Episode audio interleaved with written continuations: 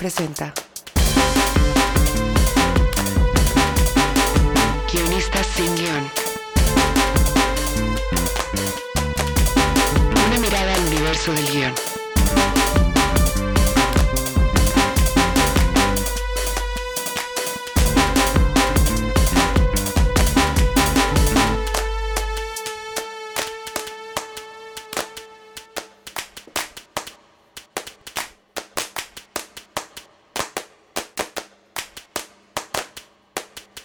Hola amigos, bienvenidos a un nuevo podcast de Guionistas sin Guión. Hoy nos acompañan Eh, aló, Valenzuela. Sara Gutiérrez. Y Antón con el Che. Muy bien, hola amigos, están entonces Alo, Sara y Antón con nosotros. Es un, es un gusto eh, volverlos a juntar para platicar con ustedes ahora sobre un tema mucho más técnico que es un análisis y un- una manera de aconsejarlos para generar sinopsis, storyline, tagline, logline y elevator pitch.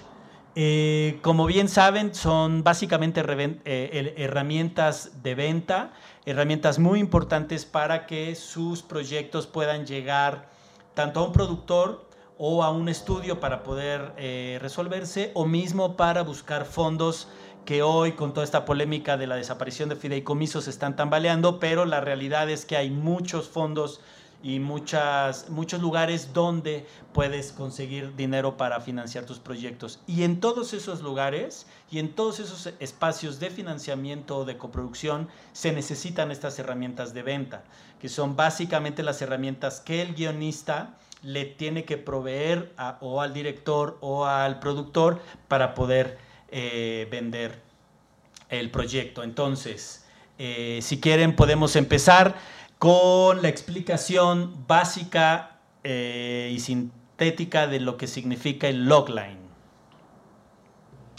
Pues si quieren, yo me arranco con el logline. Es este. Venga. Creo que es pues, básicamente resumir la historia de lo que va tu película o tu serie en una frase.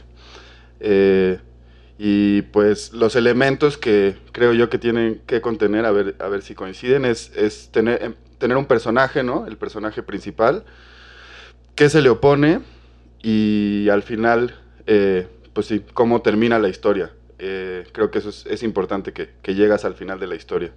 Y todo en una sola oración. Entonces es como esta es la historia de tal, tal personaje que quiere tal cosa, porque eh, esto lo detiene y lo logra o no lo logra.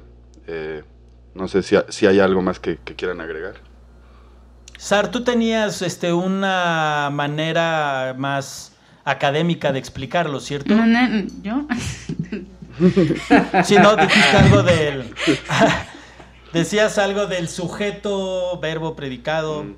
Este, no, eh, yo lo que me acuerdo es que te decían que en general tenías que empezar siempre con un verbo, o sea, siempre que tenías que explicarlo en, o sea, era, pero creo que eso era más bien premisa. Creo que a mí- yo... Ah, yo ok, bueno, no importa ahorita. Pero creo que es muy importante a dónde vas. Déjame, déjame que, que retome un poco ahí. La elección de las palabras en el logline es muy importante. O sea, tienen que ser eh, palabras y, por supuesto, verbos que generen ideas de acción, de movimiento y de trama. Es, importante eh, que seas, o sea, lo- los, los adjetivos que usas para definir al personaje. eh, a tu personaje principal y los adjetivos que vas a usar para, para definir a tu antagonista. Porque eso es lo que va a hacer que nuestro, que este logline sea atractivo. Y efectivamente es una herramienta de venta, como dice Jorge. Eh, pero también es una herramienta de escritura. Es, un, es algo, es, es un... Si eres capaz de hacerlo de una forma clara, probablemente tienes una película que funciona. Eh, y muchas veces en el proceso de destilar el, el logline, eh, puedes descubrir los, los problemas que hay en tu película. Fíjate que puedes haber escrito una película entera, no tienes por qué, yo no, yo no soy de la idea de que tengas que escribir el logline antes de escribir la película, tienes que escribir la sinopsis, eso sí, pero el logline no, no hace falta que lo escribas. Pero cuando llegas al logline y no eres capaz de escribirlo es porque quizá tu película no tiene a un nivel comercial, por supuesto. Esto es, es eh, esto es algo que para que tiene que funcionar con productores y tal, pero quizá tu película no está ni tan clara en tu cabeza ni tan clara en el papel. Y también No sé estaba con recordando ahorita que en el logline a la hora de que tú escribas a tus, o sea, tienes que incluir adjetivos para describir tanto a tu protagonista como a la fuerza que se lo pone. O sea, mm, de que Claro. si tu personaje es, por ejemplo, un detective, tienes que poner un adjetivo que lo, o sea, que, que englobe todo lo que va a ser su personalidad, ¿no? Por ejemplo, un detective alcohólico o un detective, este, em, no sé, o sea, como que algo que, que, que le tenga muy claro a la persona que va a leer qué clase de personaje este, vamos a tratar a lo largo de la historia. Sí, creo, Creo que, que, eh, eh, perdón, a lo rápidamente, en este sentido eh, hace muchos, eh, como, co- mucha conexión lo que dice Antón, que es, no solamente es una herramienta básica de venta, que lo es, ¿no? Eh, eh, de hecho, si no estoy equivocado, creo que se inventó más para vender Para pitch. pero que se ha ido, claro, se- pero se ha ido utilizando como una herramienta también para clarificar rutas de escritura o líneas de escritura. O sea, si tú tienes clara un- un- una idea como un logline, eh, a la hora de estar revisando tu, tu proyecto puedes corregir, reajustar, eh, apretar o hacer cosas directamente en la escritura. Sin embargo, sí es una herramienta eh, pensada para vender. ¿Por qué? Porque cuando haces un pitch, regularmente tienes muy poco tiempo para presentar una historia. Y hay, hay el ejercicio de la sinopsis que sí proviene directamente del guionista para escribir y a favor del guion, ¿no? Puede ser muy larga y te quita tiempo para explicar más cosas además de la historia, porque no nada más explicas la historia. Ya, ya hablaremos de eso al ratito. Este, Antón, que es un experto, nos hablará de varios rasgos de, de eso. Pero, eh, o sea, pero sí es importante aclarar que eh, el, log, el, el logline eh, se hace para vender, ¿no? O sea, no entremos en un conflicto a la hora de escribir un guion, si no tienen un logline, de empezar a desesperarse, a frustrarse, de no, de no partir de ahí, sino más bien tienen que llegar ahí para vender el, el- proyecto. ¿A- ¿Alo iba a decir algo? Eh, sí, bueno, sobre lo que, lo que decía Sar, que también creo que es importante, es que en el logline defines al personaje justo como lo hizo ella, ¿no? Es un detective, no necesariamente es el nombre ni, ni demás, sino es como una descripción, porque eso eh, va también encaminando hacia el género de la película, ¿no? Empieza como a darte esa información que es importante para entender. Y también que creo que una forma un poco fácil de definir el logline es que es la, la respuesta simple a cuando te preguntan de qué trata tu película, ¿no? O sea, hay una, o sea, como cuando te preguntan, ¿y ahorita qué estás escribiendo? No, pues una historia de tal cosa. Y lo tienes que decir rápido y demás, y no te vas a poner a... Y, y lo tienes que decir de forma muy clara y contundente y no enredarte en todos los conflictos que seguramente formarán parte de la historia. Entonces creo que eso, y creo que en el sentido más estricto también empieza siempre con este personaje de decir un detective, pero también, eh, y lo hemos visto cuando, cuando hemos platicado de loglines nosotros, eh, pues te tomas libertades en algún momento eh, con el fin de, cuando ya es un elemento de venta, pues te tomas más libertades porque lo importante es que, es que guste, ¿no? No tanto cumplir con las reglas estrictas de, de, eh, de todo esto, que sí ayudan, pero si, si por algo ah, te funciona mejor de otra forma y quieres empezar como esta es una película sobre tal tema, pues también se vale. O no sé si eso ya eh, brincaría también y ya no sería un logline. Y, y creo que es importante. No, no, súper importante. Sí, da- no, dale, dale, Sara. Este, que Dale, creo Sar. que es muy importante recalcar que cuando este Jorge y todos aquí decimos vender, no es vender al público, porque, por ejemplo, en, en la escuela, muchas veces como que te, co- o sea, surgía mucho esta duda si el logline, se ref- o sea, como que querían dejar muchos, este, el misterio y todo eso, porque creían que más bien era como algo que iba a, a leer el público y no quería revelar tu historia. Y no, o sea, vender es a la persona a la que tú le estás pichando tu proyecto para realizarla. O sea, es un... Pero, pero, pero también el logline es lo que va a leer el público cuando eh, busque la No, es película. una O sea, cuando le estás vendiendo la película. Sí, o un logline Eh, también, porque también lo El- dejas. el- el- exacto, Antón, Antón tiene razón. Al final, eh, no es que lean el logline que tú les mandaste, porque regularmente el logline y todas las herramientas de venta cuentan el final. porque lo tiene que saber el productor o lo tiene que saber el estudio. Pero lo que sí sucede es que todo el material de promoción, todo el material de venta al público proviene de las herramientas que tú les das que son el logline y la sinopsis que tú les diste al principio. a veces llega a un departamento de promoción y cambia toda la estructura y venden o potencian o acentúan otras características de la película, suele pasar. Pero regularmente estos equipos de promoción y de venta ya salida al público toman estos logline y esta sinopsis que tú les hiciste llegar y a partir de ahí generan la, venta hacia el público. Pero sí, sí hay que tener en claro que ellos no escribieron la película y necesitan esta información también para vendérsela al público. Y no, y tiene que pensar en términos de, de, público, porque el productor es tu primer público. O sea, es alguien que no... O sea, y, y, a ellos los tienes que excitar de la misma forma en la que ellos creen que el público va a estar, se va a excitar al leer excitar, qué, qué palabra tan... Lo que, lo, que, lo que os propongo es que leamos un par de loglines en español de películas que, o series que todos hemos visto. Aquí he encontrado un logline de de, de, de mira, de, de, la Ceña de los Idiotas, ¿la hemos visto todos? Mm, yo no. Ay, pues te lo voy a leer a ver si, a ver si te convence. A, ver, si te vende. A ver si te vende. A ver si te excita. A, ver si te excita, como dice. A la sala productora. Entonces yo llego, te doy la mano y te digo, tengo una, tengo una película buenísima. Mm. Se llama La Cena de los Idiotas y va de un grupo de elitistas eh, amigos, perdón, un grupo de elitistas amigos organiza una cena semanal a modo de apuesta. Ganará el que invite al idiota más absoluto.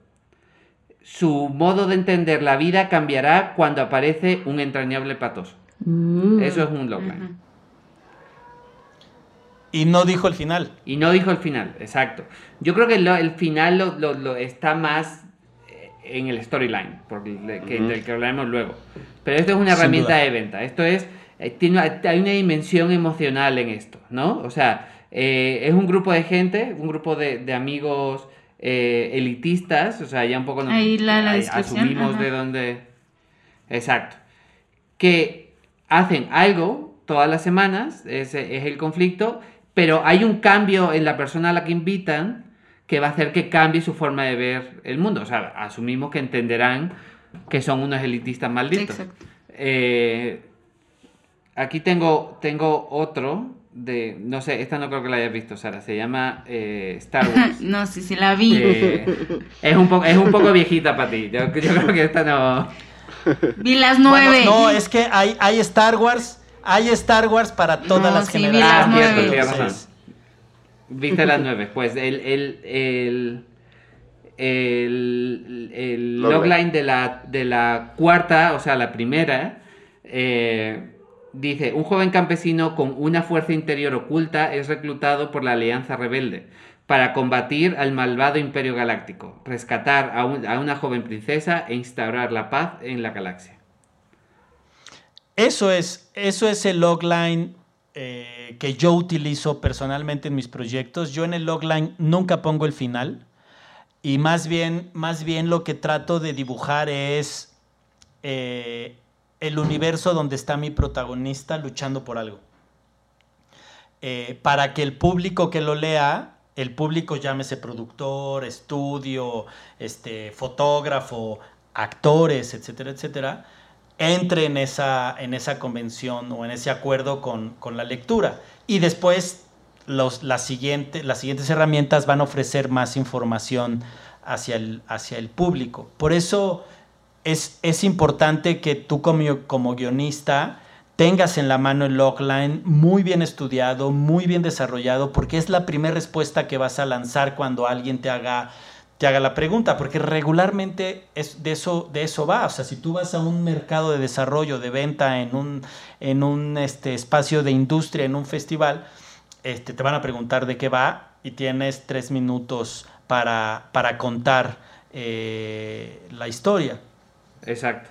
Y déjame que te lea el último, de una película que, o sea, de uno de esos guiones que se consideran perfectos, que es el de Toy Story. Eh, y creo que es muy, y creo que es muy claro. Este está bastante bien. Yo diría que es el mejor de los tres.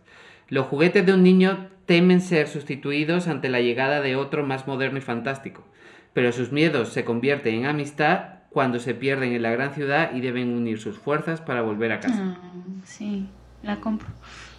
Exacto. Que no, que no se va por el. No, no, no dice. No presenta al protagonista, Ujú. ¿no? O sea, en Es- realidad habla de los juguetes En en general, general, ujú. pero está bueno. Y habla del ámbito y, amba- y habla de- del arco emocional dentro de Ujú. la historia, que es lo que realmente nos tiene que enamorar eh, de, la, de, la, de la trama. Creo Sí, que eso es. Y el, y, y el universo donde se va a tejer la trama, ¿no? O sea, es, es, es importante porque, porque a, a partir de ahí la lectura empieza a arrojar eh, respuestas que no te hacen, digamos, ¿no? Que es tono, género, público, eh, nicho de salida, ¿no? Que vienen construidas desde ahí. O sea, si haces un logline para Blade Runner, necesitas hablar de- del universo donde está eh, inscrita esa historia, al igual que la de Toy Story, que no hablan de fantasía, hablan de juguetes. Entonces, en automático el público hace sus propias sus propias conclusiones sobre Logline y tiene una idea mucho más amplia de lo de, de- de tu película sin saber de qué va. No, no, no quién es el protagonista eh, y, y cuál es el final de la película sino, o de la serie, Exacto. sino en dónde está inscrita y cómo se va a desarrollar. Y eso ofrece muchas respuestas para que el lector pueda acercarse a la historia, ya sea para invertir, para desarrollar o para actuar, ¿no? Sí, y, es, y eso, es muy, es muy, es muy importante Está- depurar. Depurar, depurar, depurar hasta que de- dejar esto en, en su mínima expresión emocional. Eh, eso es súper importante. No hace falta, y cuando escribes una película o escribes cualquier cosa, es difícil hacer ese, ese acto de depuración porque to- para ti todo es importante. Eh, pero hay que acordarse que no es una cuestión de orgullo, no es una cuestión, es una cuestión de que tu proyecto se haga y lo tienes que vender. Exacto. Exactamente. Y que tengas la capacidad de discriminar cosas que en el desarrollo de la película pueden ser muy importantes, pero que en el logline no lo son. Y entonces los puedes dejar a un lado. Entonces, como conclusión, si, si me lo permiten, es no es necesario hablar del protagónico, no es necesario hablar de un antagónico, no es necesario decir el final, sino más bien eh, hacer este arco emocional de la trama dentro de un universo, para que el público entienda una generalidad o un espacio, un espectro mucho más amplio y que eh, las dudas específicas las vayamos resolviendo con otro tipo de herramientas. ¿Estamos? ¿Están de acuerdo? Estamos de acuerdo. Entonces aquí podemos meter en la discusión el famoso tagline, que eh, a mi entender, y si me permiten arrancar con el tagline, es una herramienta que le compete directamente a los productores o al sistema de venta, ¿no? O sea, no, no, no es responsabilidad del guionista hacer un tagline, ¿por qué? Porque el proceso donde surge el tagline y el proceso donde sirve el ta- el tagline ya no está en el ámbito del guionista, ¿estamos? Es ¿O qué una herramienta ustedes? más de Yo creo que- marketing. Sí, sí Pero es una pedir, herramienta. ¿eh? Pero sí, sí, de- de- definitivamente como que para vender el proyecto también sirve tener un tagline, ¿no? Y yo creo que justo el tagline de alguna forma permite mucho más libertad que el logline hacia esto que decías ahorita, ¿no? O sea, como que en el logline sí tienes que contar la historia, o al menos tienes que dar información sobre la historia de alguna forma, ¿no? Aunque se puedan romper estas reglas, reglas del protagonista y demás. Y el tagline sí es mucho más libre, porque solamente es una frase que, que hable de, pues del, de la historia y que te dé un poquito como que una cosa más de sensación, ¿no? Creo que tiene que ver. Yo, yo- ¿sabes qué creo yo? El tagline es una definición de tono. Eh, es como, eh, tú vas a ver un título absolutamente genérico, estoy buscando algún, algún tagline bueno ahora mismo, eh, También- y realmente lo que te va a decir el tagline es cuál es el tono de la película. Porque muchas veces el título no te lo va a dar. Yo encontré uno de Alien aquí que dice, en el A ver. espacio nadie puede escuchar tus Uy. gritos. Fantástico. Sí. Exactamente. Es terror. O sea, Alien, Sí. Alien, en lugar de decir es una película de terror, te dice abajo, eh, esto es lo que te va, esto es lo que vas a sentir cuando, cuando, cuando pase. Sí. Eh, ¿Cuál era el, buscarlo. Aquí hay uno de, de Buscando a Nemo. Ah, vale, vale. Dice, hay 3.7 trillones de peces en el océano. Ellos tienen que encontrar uno. Porque hay un, Pero chi- hay eso- un chiste en el tagline. Sí, sí. Dime, dime. Jorge. Pero eso, eh, al final, es una herramienta de venta de la película, no del guion. Cierto. Pero, Eh, pero cuando Sí, vendes, como, guionista, si como guionista eres capaz de vender la película, no solamente el guion, tienes mucho más adelantado. Aquí hay uno de Soy sin Leyenda. duda, no, estoy de acuerdo. El de, de Soy, el, Soy Leyenda, la película de Will Smith, adaptación de una maravillosa novela de Richard Matheson. Una novela, sí. Eh, Así es. El último hombre en la Tierra no está solo. Gran idea. Sí, está bueno. A ver. Sí. Godzilla. El tamaño sí. Y habla. Y, y- Bueno, mira. y habla de eso. Habla de, habla de tono, ¿no? Y eh, creo que de género, Sí. ¿no? O sea, es, Sí. es importante otra vez dónde se coloca. Regularmente viene en los pósters promocionales, en los afiches promocionales, viene como una frase en los teasers o trailers. eh, Cuando tú vas a una película, ¿no? Em- eh, te, te ofrecen esa, esa información, pero básicamente eh, el objetivo principal de Tagline es generar a toda costa y sobre todas, sobre todas las cosas curiosidad sobre la película. ¿No? Una expectativa, curiosidad, saber, saber de qué están hablando. Eh, sí, entiendo perfectamente que si tú tienes un tagline desde que tienes el guion, puedes vender el guion. Estoy completamente de acuerdo, pero el tagline, como se maneja en, en- en el universo del audiovisual, es para vender la obra filmada y para que conecte con un público que va subiendo una escalera eléctrica y voltea y alcanza a ver el póster. Y en el póster no puedes poner el, eh, o ni, ni la sinopsis ni el logline. Entonces lo único que alcanza a leer es una frase de en el, en el espacio nadie ora- te oirá gritar. Perdón, el mejor Eso tagline puedes- que he oído en mi vida, que he leído en mi vida, es el de Social Network. No se pueden hacer 500 millones de amigos sin hacer algún enemigo. Mm. Es una Está joya. Exactamente. Y, eh, y al final es eso, creo que es una responsabilidad que podría, podría part- eh, participar el guionista, pero es una responsabilidad de venta Sí. que entra un grupo de marketing, porque además también va muy de la mano con los materiales promocionales de la película, en cómo se diseñan los póster, qué tipo de gráficos, qué tipo de imágenes del tráiler. Sabemos, sabemos perfectamente todos que muchos trailers tienen imágenes que no aparecen en la película. Sabemos que hay empresas que se dedican a filmar los trailers y a editarlos. Y entonces, de pronto, para contar en, en seis escenas algo que quieren, este, van y filman dos escenas más que no aparecerán nunca en la película y las insertan. Y su elemento, su elemento literario es el tagline, que, que lo, lees, que lo lees rápido. Eh, ¿Están de acuerdo? Entonces, bueno, sí, como, como dice Alo, y digo, estoy, estoy, no estoy contradiciéndolo ni nada, sí, si tú como guionista tienes eh, un ejercicio de tagline, pues bueno, es, es, es, es muy útil ponerlo en, en, tu entrada, en el post, en la carpeta, etcétera, etcétera. Pero no hay que romperse la cabeza por hacer algo tan Sí. contundente, pues. No- eh, no te todavía falta un- pre- Sí.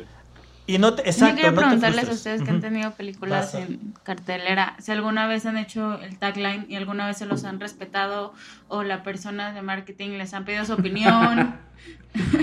bueno, y- Esa, esa pregunta está articulada de una forma muy inteligente, Sara. Eh, si alguna vez, me- hemos- me- si alguna vez me nos ha pregunta- respetado. Exactamente. O, mira, la respuesta es tan sencilla como este, una, eh, una polémica y una crucifixión en Twitter por un equipo de, de- de mercadotecnia que no le pregunta a los creadores de la obra. Es así de simple. Ellos, ellos lo que buscan, sin duda alguna, es un evento de venta, sea polémico o no, sea contundente con la historia o no, y regularmente los, los artistas, creadores, realizadores, pues están en el otro paquete, ya se quedaron atrás, ¿no? En el proceso. Eh, sí es muy difícil eh, que, los, que los creadores estén en estos procesos de mercadeo, de marketing, de promoción. Igual y te enseñan el, el tráiler, puedes dar una nota, pero lo hace otra persona, completamente. Sí, ¿no? sí, estoy de acuerdo. Y, y, eh, la verdad, yo personalmente no me prefiero que la haga gente que supuestamente sabe, aunque a veces la caguen. Eh, creo que creo que es su trabajo. Es un, vender la película, nuestro, nuestro trabajo es hacerlas. Eh, yo en ese sentido, como guionista, nunca me han metido, o sea, ayuda a escribir sinopsis, a elaborar la carpeta, igual te, si eres amigo del director y tienen poder sobre sobre el póster, te dicen, ¿te gusta este tal? No te van a oír de todas formas, pero eh, sí, o sea, y a veces sí. No, nunca, nunca te pelan, esa es la realidad. Pues, ¿no? O sea, la realidad es que en mi experiencia te mandan las fotos, te mandan su primer diseño, das notas a veces los toman en cuenta, a veces no, pero la realidad es que no. La realidad es que dejan, dejas de serles útil cuando les entregas la película. ¿Por qué? Porque tienen departamentos, gente, un personal que trabaja exclusivamente para eso. Cómo posicionar una película. Y ven, claro, o sea, es parte de la industria. O sea, es el, ingeniero que diseñó el, el, el Jetta no está en el aparador vendiendo el Jetta, o sea, el güey ya hizo su chamba y ya hay alguien que hace las promociones del coche. Es igual que en, el cine industrial, pues, ¿no? O sea, eh, estamos hablando del cine industrial y de las series. Eh, las películas más, eh, más indies, más autorales, tienen un proceso un poco distinto, pero ojo, ojo, cuando entra una agencia de ventas o un distribuidor a vender tu película, sucede lo mismo, ellos proponen su póster. Por eso las películas tienen póster por región. O sea, no es que sea otro público, es que es otra distribuidora que tiene un plan de venta exacto para tu peli. Ya para cerrar esta idea, somos lo que hay. Yo cuando eh, salió la peli y, la, estábamos posicionando después de Cannes porque la compra una empresa que se llama Wild Bunch, yo insistía mucho en que no quería explotar lo del gore, porque no era una película gore. Y ellos, toda su línea de venta, sus pósters era sangre, sangre, gore, la película más gore del año. Tal güey dice que es la película gore más, ¿sabes? O sea, es el, es el punto de venta que ellos encontraron y no les interesó en lo más absoluto que fuera una película indie, escolar, autoral. O sea, no, no, no hubo eh, coincidencias y, se hizo la, sesión de venta de esa manera y así es. Bueno, está el famoso caso de Sex, Lies and Videotapes, eh, que la compró Miramax. Eh, es una peli indie de dirigida por Soderbergh, que es una película sobre... ¿Qué pasó? Es la palma de oro, es ópera prima palma de oro. Exacto. Y, que, que Harvey Weinstein y su hermano decidieron vender como una película erótica que no tiene nada de erótica, pero a la peli le fue muy bien, llevaba mucha gente al cine y curiosamente fue una... Bueno, y Soderbergh jamás volvió a trabajar con ellos porque los detestaba, pero, pero, pero sí, esa... De cómo, de cómo empezó el indie comercial, básicamente.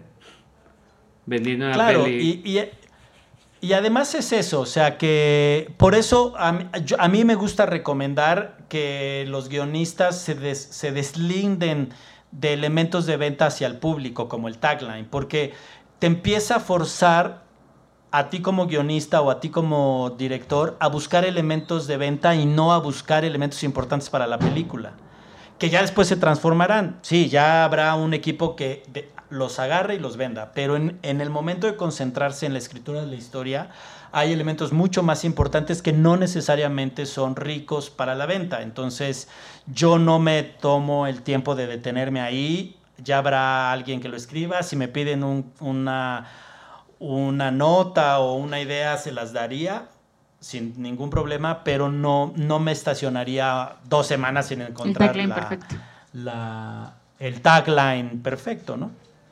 Aunque tú, tú sí te involucras mucho en el proceso de, en, todo el proceso de distribución. Yo, o sea, en la experiencia de, estar contigo durante toda la, durante el estreno de, de Perdidas y estaba muy encima, que creo que es una gran virtud de Jorge, eh, y no te, no te, no te, eh, o sea, no te desvinculaste de nada de eso, o sea, no fue como, eh, toma la película, te ve el día de premier. Ahí estabas viendo pósters, dando opiniones y, y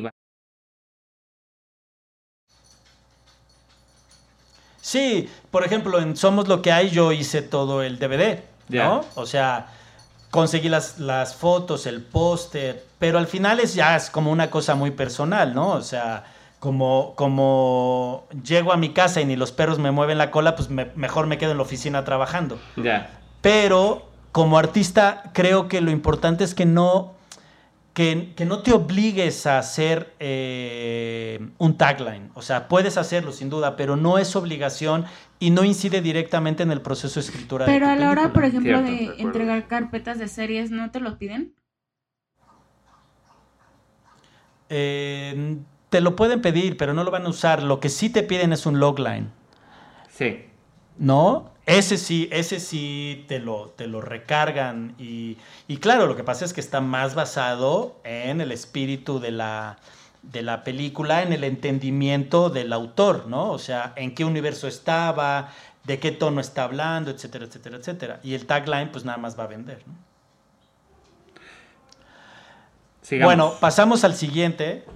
Seguimos. Que sería eh, una de las más difíciles, si no es que la más difícil herramienta de escritura, que es la sinopsis. Eh, para poner un poco, un poco, ¿no? Como el escenario frente a nosotros es en todas las convocatorias, en todos los concursos, en todas las em, eh, relaciones de venta de un de venta o adquisición de un guion, siempre te piden sinopsis. Hay dos tipos de sinopsis, que es sinopsis corta y sinopsis larga. Básicamente la corta es para los ejecutivos que no tienen tiempo de leer una sinopsis o un guion o un argumento y entonces necesitan leer algo de media página rápido. Eh, y que eso les va a permitir decidir si continúan leyendo. Y una sinopsis larga que es básicamente, digamos, no es el argumento, pero se acerca mucho al argumento. En, esta, en este ejercicio de la sinopsis es fundamental que venga del escritor. Eh, es yo, para mí, para mí es la, la- la herramienta clave que va a permitir la escritura de una manera contundente y la venta de una manera contundente, porque ahí en la sinopsis aparece, ahí sí aparece el protagonista con su conflicto, lo que se le opone o el que se le opone y el final de la, de la obra, ¿no? Cómo se resuelve la obra. Entonces, en pocas palabras, es contar tu película de principio a fin en media, en media cuartilla. Eh, no es un elemento de venta para el público. El público no va a leer la sinopsis. La sinopsis no Mm. viene en la contraportada del, de- del DVD. Entonces tú necesitas explicarle al lector de esa herramienta en qué acaba tu película, porque eso le va a permitir al lector, que es un jurado, un productor o un financiero, decir, continúo leyendo, ¿no? Quiero saber más de la obra. Eh, la sinopsis larga tiene elemento, tiene espacio para elementos, eh, ah, perdón, y la sinopsis corta es trama principal, ¿no? Y la sinopsis larga tiene elementos como subtramas y personajes, este, eh, Secundarios. eh, además de los, de, exactamente, además de los eh, protagonistas secundarios, que incidan de una manera importante en, en la trama o en el personaje. Pero entonces amplías el universo y hablas un poco más eh, de elementos narrativos que están en la, en la obra. Y el argumento es la historia de principio a fin, con todos sus elementos, todos sus, pro- todos sus personajes y todos sus tramas y subtramas. ¿Qué opinan de esto que acabo de decir? ¿Está, está en un camino correcto o no? Sí. Yo, eh, sí. Yo creo que entre, entre también entre el logline y la sinopsis está el storyline, ¿no? Que Ah, cierto. que- Bueno, exacto. Me brinqué, perdónenme, chicos. Me, me brinqué la historia. Pero- no, pero creo que está bien porque al final de cuentas son muy parecidos. Yo creo que, que creo, que por ahí Anton trae una, definición más clara, pero creo que la, el storyline eh, al final de cuentas es una sinopsis más rígida, ¿no? Como que con reglas más claras, que según yo tiene que tener cinco líneas, eh, digo cinco frases, ¿no? Si el logline es una frase, la storyline son cinco, y tiene que tener toda esta información que dijiste, ¿no? ¿Quién, qué, cómo, o sea, qué quiere, este, y, y cómo termina. Eh, y y yo creo que de ahí la sinopsis pues es un desarrollo un poco más libre y completo, ¿no? De, de un storyline. O sea, estoy de acuerdo. El storyline, yo encontré aquí una definición eh, en estructura. Es exactamente lo que ha dicho, lo que ha dicho Josh. Eh, pero para ponerle un poquito de. Aló, Ay, aló. Perdona, los Qué días. fuerte. Es que como te- Joder. Perdona, Alo, es te que, quiero, es que Alo, es que Alo está, Alo está hablando como norteño, entonces por eso te confundiste. Sí, sí, perdón, perdón, tío. Eh, ay, qué vergüenza me da ahora. No. Eh, he encontrado como eh, la definición de Halo es perfecta. Si hubiera sido de Josh no hubiera sido tan buena. eh, probablemente. Pero eh, he encontrado un, un storyline, creo que está bien que lo ilustremos, sobre todo ahora que todavía son cortitos, del, del sexto sentido. Todos lo hemos visto, todos sabemos el final. Entonces, esta persona lo, lo, lo estructura en quién es el protagonista, qué busca, qué problemas se encuentra en su búsqueda y cómo termina la historia. Entonces, ¿quién es el protagonista? Un psicólogo infantil que ha sufrido un atentado. Bueno, no, no fue un atentado, fue un... Fue un... Asesinato. un- ase- Un, un, No, un no loco, sabemos. una venganza de un enfermo. Exacto. Fue atacado por un loco enfermo. Eh, ¿Qué busca? Intenta curar a un niño con una rara enfermedad que dice que ve gente muerta. ¿Qué problema encuentra en su búsqueda? El psicólogo trata de ayudar al niño a lidiar con sus miedos y pesadillas mientras lucha por mantener su matrimonio. Y finalmente, ¿cómo termina la historia? Convence al niño que hable con los muertos. Al cumplir con éxito su tarea, el psicólogo vuelve a casa y comprende que él también está muerto. Es Spoiler. la mínima expresión de la historia, o sea, de la trama principal de la historia, ¿no? Desde, desde el principio al final. Y estoy de acuerdo con, con, con, con que... Perdón, tío. Eh, con, con en que lo que le vamos a meter a una sinopsis corta es eh, un poquito más de, de quizá un lenguaje un poco más atractivo, eh, quizá un poquito de quiénes son estos personajes, un desarrollo un poquito más, más largo de los personajes principales y el ámbito emocional que sí existe en el logline, que no existe en este storyline, que son como varios bits. Eh, yo siento que por ahí podría ser una sinopsis corta. Y en cuanto a lo que es la sinopsis larga, yo siempre tengo mi... O sea, entiendo lo que es, es un poco lo que, lo que hemos estado trabajando ahora en nuestro, en nuestro laboratorio. Eh, es este documento de unas cinco páginas, quizás seis páginas, eh, en el que desarrollan más el argumento, eh, subtramas y demás.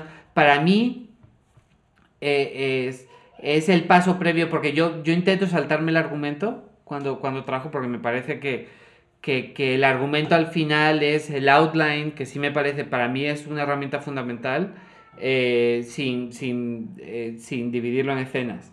Entonces muchas veces, eh, si, si estoy trabajando, si alguien me contrata para escribir un guion y no tengo que ir a vender el guion y no me lo piden, yo me salto el argumento, porque hago una sinopsis larga en la que todos entendemos qué es, qué es eso y de ahí me pongo a romper escenas, a intentar arrancarlas de ahí, intentar descubrir cosas y me salto ese, ese paso intermedio que personalmente me parece que es sobre, ya sobreescribir, o sea, es volver a hacer el ejercicio que vas a hacer con el outline, que es una herramienta útil de escritura.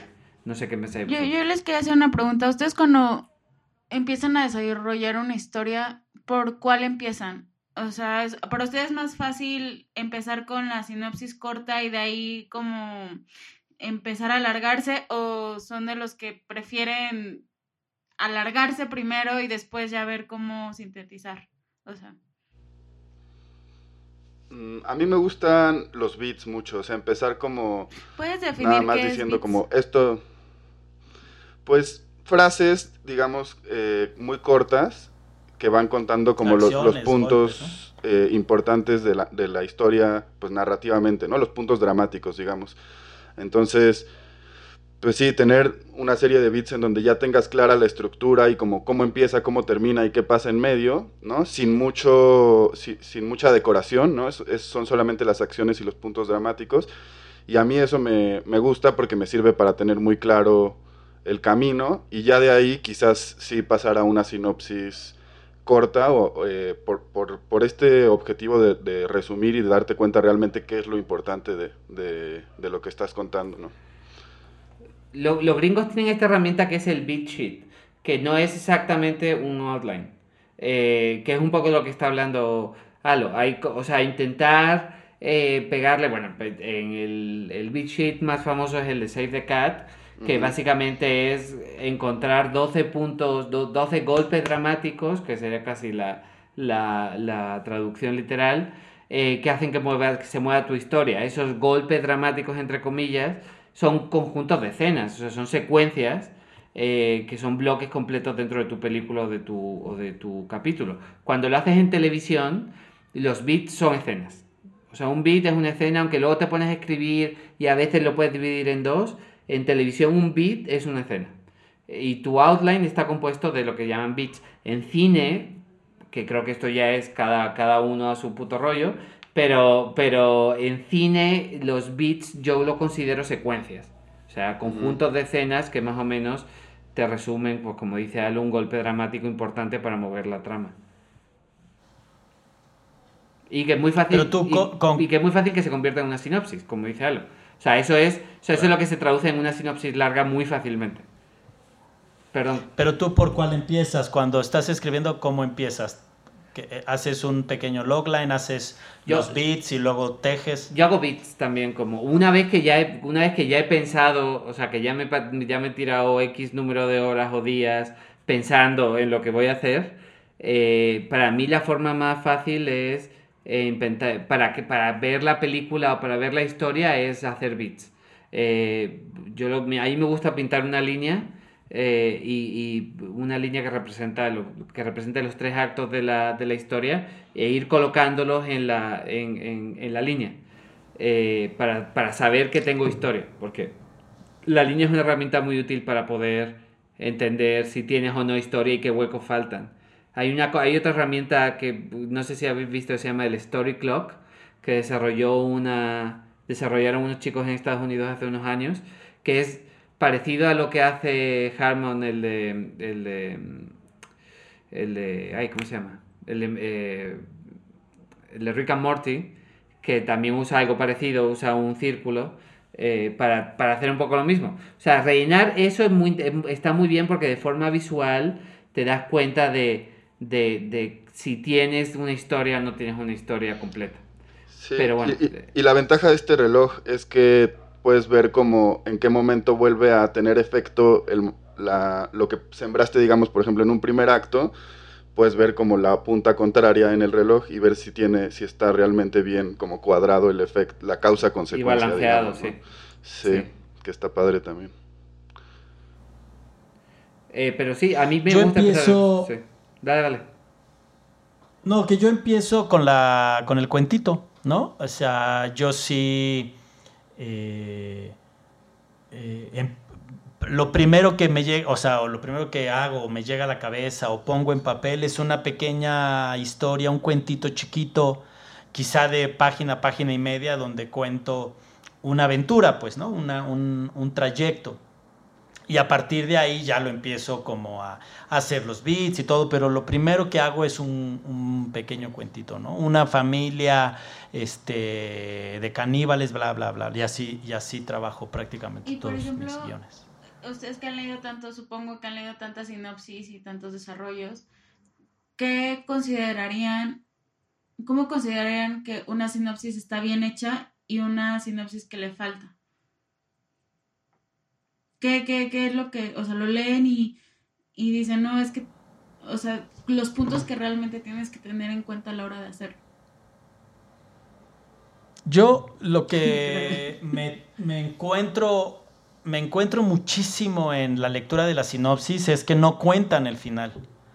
Que empieza siendo una sinopsis y acaba siendo un tagline y acaba siendo, ¿sabes? O sea, como, como que el escritor eh, en clase o en, o en, los mismos, cuando he tenido la oportunidad de ser jurado y, y eso, me encuentro que la sinopsis me la quieren poner como un elemento de venta de la película y no del texto. Y entonces pierde, pierde fortaleza porque eh, yo lo traduzco más como que su concentración está en otra cosa y no en el texto, ¿no? Y hay gente que, que deja de leer, o sea, lee la sinopsis, no le convence, agarra el proyecto y lo acomoda en el cajón y lee el siguiente. Entonces, creo, yo personalmente creo que el, el, error más común de la sinopsis es no poner el final y entonces no contar la historia o la trama completa. Y eso se traduce en que pues, no sabemos si lo consiguió o no, qué pasó con el protagonista, etcétera, etcétera.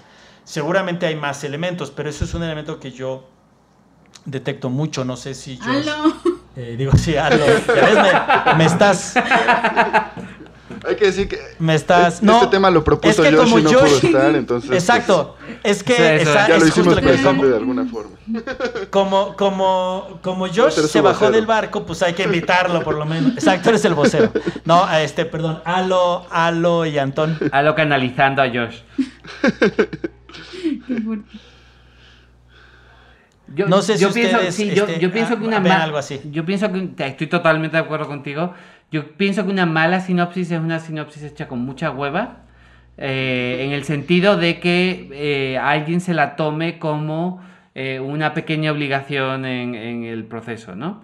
Y eso se nota, se nota en la forma en la que elige las frases, en la forma en la que elige las palabras, en la que un poco... muchas veces puedes saber si la ha escrito el guionista o no, si el guionista está respetando la estructura de su propia película, pues una sinopsis tiene que tener algo de eso. Si, si estás escribiendo una sinopsis de, de, Eternal, de Eternal Sunshine of the Spotless Mind, tienes que intentar respetar el, el- el tono de la película. Es muy importante y yo sé que hoy he insistido mucho con el rollo del tono. El tono es muy importante, que lo, que lo transmitas en todos los documentos eh, que estás haciendo. Eh, Josh, no, no Alo, Josh, eh, eh, hace poco no, en, el, en el laboratorio generó un documento de una serie que estamos desarrollando y, y Josh creo que hizo muy bien desarrollando el tono en todo, o sea, pensando en tono en todos los materiales que estaba creando. Creo que es un creo que pensar en eso es muy importante porque eh, demuestra que uno entiendes ese concepto y dos que, que- que te preocupas por tu película la gente quiere trabajar con gente que le gusta o sea que están convencidos de que lo que están haciendo es lo mejor que van a hacer en sus vidas Eh, entonces transmite eso, tra- intenta transmitir eso en la sinopsis, que ya empieza a ser un documento que exige atención y lectura. No es un documento para el para como decía como decía eh, eh, eh, Jorge de Josh. perdón Josh, eh, como decía Josh, como, decía Josh Michel Grau, eh, no es un documento, no es algo, no es una frase que vas a leer eh, mientras te estás eh, subiendo unas escaleras mecánicas en un centro comercial. Es algo que ya exige atención. Entonces, en esa atención que la gente entienda que esto te apasiona, que lo entiendes, que el lenguaje que estás usando es el apropiado y que, y que, y- y que bueno, pues que te interesa lo que estás escribiendo. No sé si es, una, si es demasiado etéreo, pero yo, yo siento que es importante. ¿Tú, Alu? Sí, sí. Y yo, y yo, y Josh de verdad estaría de acuerdo conmigo. Tú, Alo. Eh, pues yo la verdad es que a mí me cuestan trabajo la sinopsis, o sea, siento que es algo si- que, que siempre eh, se- es perfectible, ¿no? O sea, como que es al- algo que, que puede seguir en proceso y que cada que... O sea, a mí me cuesta trabajo cerrarlas, digamos, decir como esta ya está, porque creo que conforme vas desarrollando la historia puedes regresar a la sinopsis y hacer ajustes y, cambiar cosas. Y creo que me gusta mucho lo que dijo Antón porque creo que sí, se tiene que sentir ahí esa pasión, ¿no? De pronto, a mí creo que una de las cosas que, que me pueden llegar a pasar es que por la rigidez de cumplir con todas las características que tiene que tener una sinopsis y demás, eh, de pronto se, se se pierde el tono o se pierde la intención, que creo que sí es de lo más importante. Y pues eso, o sea, que, que creo que es de reescribir y reescribir y reescribir. Y bueno, pues digo, nosotros nos pasamos de pronto dos horas con una sinopsis de cinco líneas discutiendo cada palabra, cada frase, ¿no? Y entre varias personas. Y luego todavía puede mejorar más y así, ¿no? Entonces creo que es, es un trabajo que parece eh, fácil, ¿no? Como que parece que, ah, bueno, pues cinco líneas las aviento en cinco minutos, pero no, es algo que hay que, que pensar y repensar y reescribir. muchas veces. Sí, y hay una cosa, hay una cosa eh, que creo que es importante decir es la cantidad de veces que leas la sinopsis es la cantidad de veces que reflexionas en tu historia, pues, ¿no? Porque ahí está concentrado el núcleo, el, el, el, el elemento base de la historia. Entonces, conforme releas la, la sinopsis, es como vas viendo tu, tu, gran historia. Hace ratito, como decía Alo, nos pasamos más de dos horas diseñando una sinopsis dentro del laboratorio, todos opinando, calibrando las palabras, el orden, qué, qué decimos primero y todo.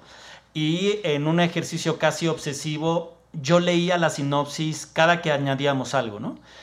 Y, y eso personalmente yo lo hago porque me, me, me deja pensar en la historia, eh, a, digamos, como a largo plazo. Leo la sinopsis y veo la película. Si yo alcanzo a ver la película cuando veo la sinopsis, es una sinopsis que cumple perfectamente bien el objetivo, que es llevar la, el, el texto a imágenes, o sea, a una película en la mente del lector, porque no conoce, no sabe ni cómo la van a dirigir, ni quiénes son los actores, ni, ¿no? ni en qué estilo visual. Pero al leer la sinopsis puede ver la película y eso es fundamental. Y yo tengo ya, para, para ya casi para, casi para cerrar, yo tengo una, una duda. Ya cuando hicieron todo este proceso, ¿no? O sea, ya este, hiciste tu logline, hiciste bla, bla, bla, y ya te estás sentando a escribir ya tu guion ya en forma. Y a la hora de, de estar escribiendo te das cuenta que algo no está cojando y empiezas a cambiar y empiezas a modificar y empiezas en lo que tú te imaginas que está acomodándose mejor, claro, en eso, en, en escritoras como autorales que son tuyas, son tu historia y todo ¿Ustedes recomendarían regresar a la, a la sinopsis o a, a, la sinopsis larga con esta nueva perspectiva o ya mejor irte corrido en, en tu guion y mejor releer todo tu guion una vez terminado? No, yo, yo, yo no. O sea, la, todo esta, todos estos ejercicios los vas a tener que hacer dos veces. Eh, o sea, si haces el logline, yo el logline no lo hago hasta el final, hasta que no sé cuál es la película, porque no tiene, para mí no tiene mucho sentido. Eh, pero lo vas a tener que volver a hacer cuando termines. O sea, una vez que termines vas a tener que volver a escribir una sinopsis eh, larga basada en tu, en tu película, en la película que sí escribiste. Eh, una sinopsis corta, igual, eh, un logline y un storyline. Todo va a cambiar porque es el proceso creativo. Pero no lo hagas mientras escribes. Mientras escribes el guion, estás escribiendo el guion. Y ese es el documento más importante que, que tienes que escribirlo. El resto son cosas, son documentos introductorios al guion pero eh, tu guion es el documento más importante y cuando estás escribiendo el guion, concéntrate en tu guion. Muchas veces te tienes que salir y volver al outline, volver a ordenar cosas y demás, pero para mí personalmente es el guion, es el documento rey, es lo que importa, es la película. Eh, entonces, haces ese ejercicio previo y luego cuando termines tu guion, que va a cambiar todas esas cosas, tienes que volver y volver a hacerlo, hacer posibles de cero sin... sin sin, sin eh, reciclar material. Que yo estoy...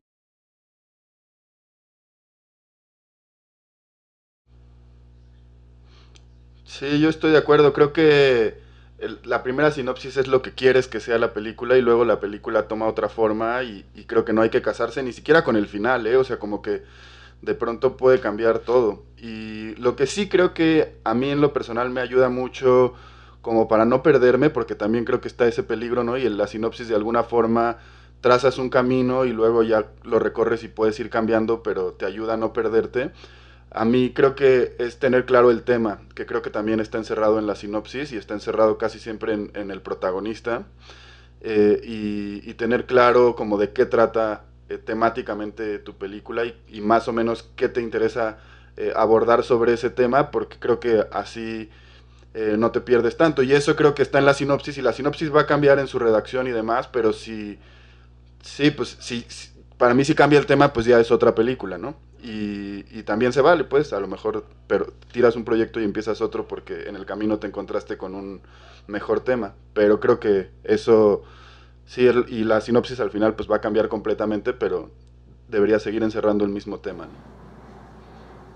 Sí, coincido completamente con, con Alo. Eh, o sea, el, la obra es el guion, ¿no? Todos los demás, las, todas las herramientas ya son como un, como un acercamiento de lectura hacia el, hacia el público que, se va a acercar al guion, pero tu, tu obra es, digamos, tu documento principal es el guion. Creo que conforme tú haces estas herramientas y estos eh, accesorios de lectura para los demás, te puedes, puedes afinar ciertas cosas y todo así, pero puedes replantear la sinopsis completa con el mismo guion y puedes tener, ¿no? distintos acercamientos, ¿no? Este, pero claro, lo que dice Alo es muy importante, que el tema es el, el central. Este, pero puedes escribir otra sinopsis. Yo, sinceramente, eh, creo que la sinopsis sí la debería de escribir el guionista. Eh, tendría que venir de ese aliento para que la lectura sea lo más original y lo más cercano a la obra y que no haya una traducción ya visual. Y creo que, creo que si dejamos clara y transparente la sinopsis emanada de la obra principal, la lectura va a ser mucho mejor eh, en el escritorio donde esté, ya sea un, financiero, un estudio, un productor, ¿no? Pero bueno, ya para cerrar, que estamos acercándonos al final, este, Antón nos va a platicar sobre, sobre el elevator pitch. Ok, el elevator pitch es eh, una idea que vais, a oír mucho, sobre todo si trabajáis con, gringos.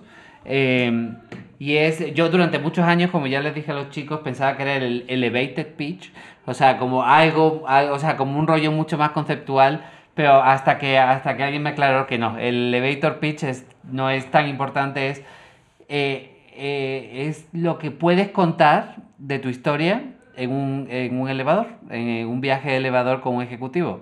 Eh, y es esto que se... Y es, pues, como se vendían las historias siguiendo a, tu a un ejecutivo de cine por los estudios, ¿no? Y el tipo tiene los dos minutos o el minuto del viaje en elevador hasta su oficina. Y ese es el tiempo que te da. Entonces es una, es una herramienta útil de tener porque, por ejemplo, cuando te vas a vender, como si te vas a, un, a un market o te vas a, o estás en un festival eh, y estás y te cruzas con un productor, tienes una conversación interesante. Eh, eso es lo que le vas a contar. Es, una, es un resumen que, que, va a incluir quizá el, el, logline, no le tienes que contar el final de la película, le tienes que contar qué es lo que, qué es lo que, eh, lo que es realmente interesante de tu película. Es mejor si son high concepts, o sea, películas o historias que de alguna forma contienen el tono y el, en, su, en su sinopsis, pero tiene que ser muy punchy. Es una herramienta 100% de venta, eh, que dura, pues, que, o sea, la gente las ensaya. O sea, tú te las escribes, te las aprendes y tiene que durar menos de dos minutos. A ser posible, menos de uno. Y es algo que tienes que poder contar con toda la pasión del mundo a un tipo que acabas de conocer. Eh, para que te compre tu proyecto en la fila del Starbucks, en, una fiesta, en un festival o cruzando la, calle por el semáforo. Ese es. Y, y es muy importante que se entretenido es muy importante que después de eso no le des el coñazo. O sea, que se queden contigo como una persona que es capaz de contar una historia súper interesante y cuando él quiera más, tú le mandas materiales de algo que tienes desarrollado. Eso es un elevator pitch. Eh, esto, claro, empezó en el cine, pero luego se ha trasladado a todo, a todo el rollo de venta en, el, en Estados Unidos. Eh, y creo que es una herramienta interesante, importante, sobre todo ahora que todo lo hacemos eh, en estos tiempos de pandemia. Hay que ser muy enérgico y, y entretenido cuando cuentas tu película o tu historia, lo que quieres vender porque no solamente están comprando, desgraciadamente, el talento, tu talento como escritor, también te están comprando a ti como colaborador. Entonces, pues es una herramienta que te debería ayudar a eso. Y en el futuro, como les dije a los chicos, a mí me gustaría que hiciéramos un capítulo eh, sobre eh, los pitch, eh, sobre cómo se vende un proyecto en persona. Porque llegado a cierto, llega a cierto momento en tu carrera en el que puede, vas a empezar a pitchar en, en distintos sitios. Quizá te ven a Los Ángeles a pichar y te van a llevar de tour y te vas a tener que aprender nueve páginas en inglés eh, eh, que vas a tener que contar y actuar delante de gente a la que muy poderosa a la que no conoces. Eh, entonces, eh, en capítulos futuros hablaremos de eso. ¿Y, y cuál sería la...? Sí, hay, hay un elevator pitch, hay un elevator pitch muy famoso que no sucedió en un elevador, sucedió en un escritorio que fue James Cameron diciendo la historia que quiero venderles es Romeo y Julieta en el Titanic. Y a partir de ahí, eh, los, los ejecutivos de Fox decidieron gastar 200 millones de pesos en una película. ¿De qué dije? De pesos. ¿De pesos? No, hombre, de Era- ya quito, bueno. Era Josh, era Josh hablando. De- de- era, era Josh. Bueno, este, pues hemos, hemos llegado al final. No sé si alguien quiera agregar algo, concluir de alguna No, manera. justamente mi pregunta iba a ser cuál es la diferencia entre un elevator pitch y un logline, pero ya creo que con ese ejemplo que acaba de dar Jorge ya quedó muy claro de cómo es. Clarísimo. Sí, sí. Sí, porque al final eh, sí hay una contundencia seria. O sea, el, el guionista tiene que saber leer su historia y tiene que saber leer qué tan difícil va a ser realizarse. O sea, no podemos seguir viviendo en el mundo naif de... eh, pues esta es la historia que yo escribí. Bueno, sí, pero ¿es realizable o no? ¿Es viable o no? Y más con la realidad en este país hoy en día sobre fideicomisos y posibilidad de producción de tu, de tu obra audiovisual. Uno escribe guiones para que se filmen. Entonces, eh, es importante tener como esa, esa idea. Aquí el gran elevator pitch que hace Cameron es darle dos, dos grandes conceptos al lector que los entienda a la perfección y todo lo demás eh, ya se desarrollará después, ¿no? Pero al decir es Romeo y Julieta en el Titanic, resumió, resumió todo, todo lo que necesitaba el ejecutivo para, para apostarle. Bueno amigos, pues hemos llegado al final. Les recuerdo las redes eh, sociales de nuestro podcast. Es Colab Historias en Twitter e Instagram y Colab Historias para llevar en Facebook. Estamos ahí este, recibiendo comentarios, dudas, eh, eh, recomendaciones y todo lo que ustedes quieran para eh, seguir creciendo esta comunidad y poder eh, tener estas charlas con consejos, técnicas y todo lo que les interese. Eh, chicos, muchísimas gracias. Eh. Sar, aló, Nos vemos. Muchas gracias. Antón. Te echamos de menos, Josh. Y Josh que anda, y Josh que anda por ahí este, toman- tomándose una soda al sol de Monterrey. Eh, le mandamos un abrazo. Muchísimas gracias chicos. Nos vemos en la próxima. Chao, chao. Colab presentó Guionistas sin guion. Una mirada al universo del guion. Diseño sonoro y edición. Cristian Girau. Música original. Federico Schmuck. Producción de Colab Historias para llevar. En colaboración con Belarim Arts.